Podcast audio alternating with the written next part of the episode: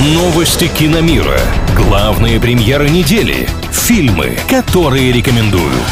Киномания на правильном радио.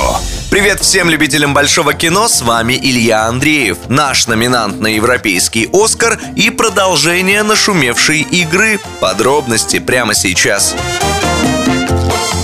Нашумевший сериал «Игра в кальмара» получит продолжение. О работе над ним официально заявил автор идеи и режиссер проекта Хван Дон Хёк. В центре сюжета во втором сезоне снова окажется персонаж Сон Ки Хун, он же номер 456, который, цитата, «сделает что-то особенное для всего мира». Изначально постановщик не планировал возвращаться к этой истории, но, по его словам, сейчас у него просто нет выбора, и это уже скорее обязательство перед фанатами по всему миру. Второй сезон еще на самой ранней стадии работы, даже сценарий еще не готов, поэтому о дате премьеры пока ничего не известно.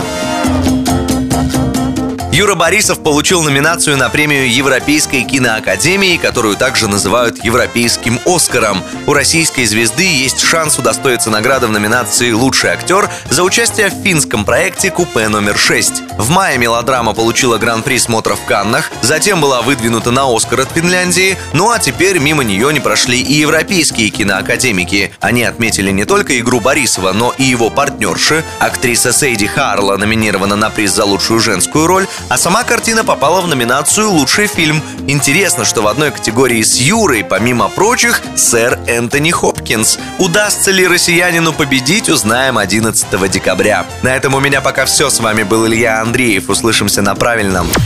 Киномания на правильном радио.